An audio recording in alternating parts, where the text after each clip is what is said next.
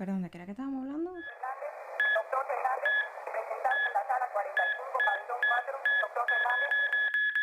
Ah, ya, sí, normalizar. Em, pues fíjate, yo creo que no es que es necesario, yo creo que es urgente. Por favor, ¿dónde firmo la petición? De verdad. Yo entiendo que, que es momento de comenzar a normalizar ciertas conductas, ciertas conversaciones que muchas veces nos pesan tener, ciertos temas que no queremos a veces ni que nos lo toquen. Empezar a normalizar el miedo, que es totalmente válido tener miedo, que está bien tener miedo, que somos personas vulnerables, que de verdad no pasa nada. Si tenemos que volverlo a intentar, si tenemos que replantearnos las cosas, si tenemos que empezar de nuevo, que nos demos permiso de empezar de nuevo y empezar en paz. Muchas veces el tomarnos un tiempo a veces es lo mejor que nos puede pasar y que de verdad nadie va ni lento ni rápido, que la gente va a su paso y es el paso perfecto porque es el paso que dominamos. Yo creo que sin temor a equivocarme, si comenzamos a normalizar ciertas conductas, vamos a crecer como personas y como profesionales. Y si me dejan, pues sigo hablando y se supone que este es el teaser de este podcast.